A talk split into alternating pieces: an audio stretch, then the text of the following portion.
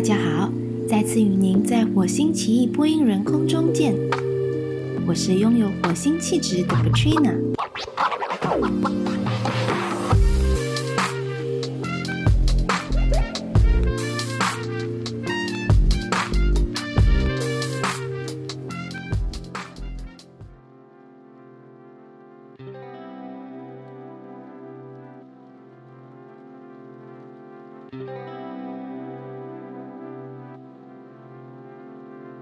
在这一集的 Podcast，让我来说说火星奇异播音人的由来。我是一个充满着火星气息的女子，家里三个男人常常形容我很 feisty。认识我的人都知道我的个性是火辣辣的。我来自一个像火星那么热的热带国家马来西亚，一家移居来到奇异国之地新西兰，所以就想出了这个火星奇异记。为我 Podcast 的名字，就如我的 Intro 提到的，希望通过火星奇异播音人这个 Podcast 分享我来到新西兰的点点滴滴，在一个那么大的人生转变，让我从中领悟了很多，学会了很多，所以就想，为何不用我的声音记录下来，同时可以分享出去？青春期的我有着爱写日记的习惯。那时年幼的自己自以为自己是爱情故事里的女主角，当有不愉快的事，都认为没人能理解我，而自己也的确在把心里的不开心写下来，而得到了抒发。踏入社会工作后，已经完全忘了写日记这回事，直到第一个宝宝的诞生。又拾起了为宝宝在 Blogspot 记录他们成长点点滴滴。不知道有谁和我一样，或是谁还记得 Blogspot？随着科技的不断进步，我是一个很爱不断求新的人。开设 Podcast 这个 idea 已经有了很久，可是迟迟迈不开进度，因为有太多的顾虑，太多的 agenda。让自己没有办法好好的定位，直到今年，我告诉自己，一切重新出发，单纯的做自己，不需要去想要吸引什么样的人群，只是单纯的记录生活点滴，就好像写日记那样，只是把日记变成了声音，也让自己有个平台，不断的与时并进，不断学习新的知识。提到了火星奇异播音人是如何启发的。现在我来说说我的背景。我在马来西亚事业颇有小成绩，我不是事业心超强的人，但我很热爱我的事业，一直要求自己不断的突破和学习，很享受公司生活，当然也有很讨厌的公司 drama 的时候。当自己打拼。和享受着我的事业，我的宝宝们一天一天的不再是宝宝了，总是对没能好好陪伴孩子而有丝丝的内疚。我和老公，我们两人有一个共同的人生目标，是能够在身体强壮时，周游列国，到不一样的国家去体验生活。如果不做任何改变的话，是很难达到我们的目标。尤其是在要把孩子送出国去求学，所以为了能让孩子有更好的学习环境，减轻教育费的负担和达成我们的共同人生目标，四年前我们决定放下在马来西亚的一切，移民到了新西兰。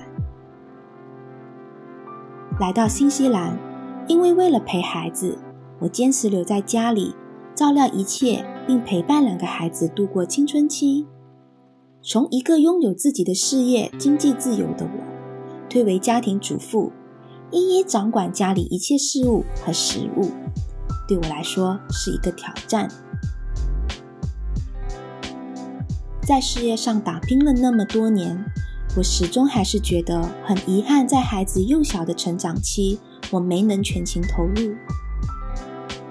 那时的我像一个蜜蜂，清晨匆匆忙忙的，在自己还没有清醒的状况下，催促着同样还没清醒的孩子搭上校车，然后匆匆睡回笼觉，再匆匆赶上班。在公司忙了一天，匆匆下班带孩子回家。我很庆幸，在我工作当儿有家里人的帮忙看顾孩子。回到家，再匆匆确认孩子功课做完了没有。累了一天，同样是妈妈的您，应该知道接下来的场景。很多时候已经是累到完全没有了耐性。不要忘了，我形容我拥有火星气质，很多时候就火山爆发了。在这样日复一日、年复一年，孩子越来越有自己的想法的当儿，我觉得这样下去是不行的。也因为这样的经验来到这里，我很想能够在孩子飞离鸟巢之前的最后一个里程碑上，好好的从旁陪跑。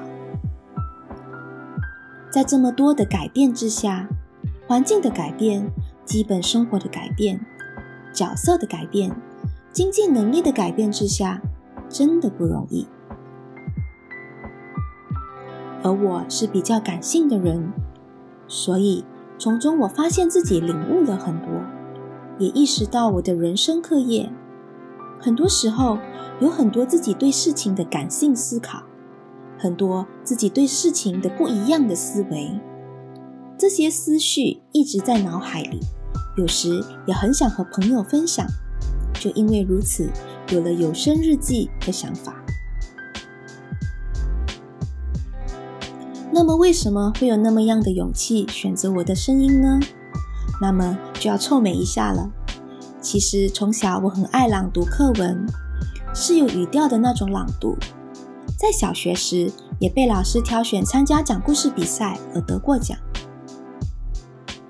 在孩子还小的时候，很喜欢读故事书给他们听，利用丰富的语调来吸引他们。我也曾为前公司的电话语音留音箱录制了一小段的 directory，也在前公司就有一位后辈给我的绰号是主播。当我还在犹豫，我真的要用我的声音做 podcast 吗？也在那时，有位刚认识的朋友提到我的声音很好听。就在这些种种的小经历，让我觉得我的声音应该也不错吧。就和自己说，不然就勇敢的试试吧。如果前面所提到的能够学习新的知识，也可以与时并进。好啦，今天的第一集，我的自我介绍就到这里。接下来我会分享一些当下发生让我有突发奇想的事情。当然，我的生活不会天天有惊喜，那么我就会穿插一些过往的经历。而当下有的启发，来说给大家听。